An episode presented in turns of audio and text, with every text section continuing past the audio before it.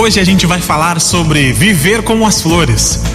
Um jovem certa vez perguntou ao seu mestre: Mestre, como faço para não me aborrecer?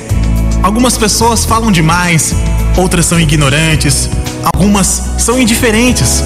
Eu sinto ódio das que são mentirosas, eu sofro com as que caluniam.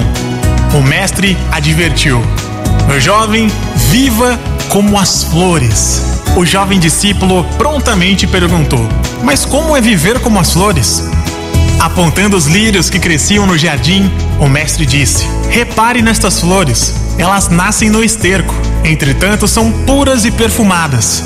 Extraem do adubo mal cheiroso tudo que lhes é útil e saudável, mas não permitem que o azedume da terra manche o frescor das suas pétalas. É justo angustiar-se com as próprias culpas, mas não é sábio permitir que os vícios dos outros te atrapalhem. Os defeitos deles não são os seus. Se não são seus, não tem razão para se aborrecer. Meu jovem, exercite a virtude de rejeitar todo o mal que vem de fora.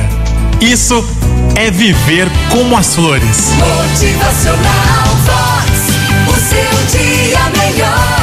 você aí, tá se perguntando como faz para não se aborrecer? Tá aí sofrendo com pessoas indiferentes, mentirosas, com alguma calúnia? Aprenda a viver como as flores. Motivacional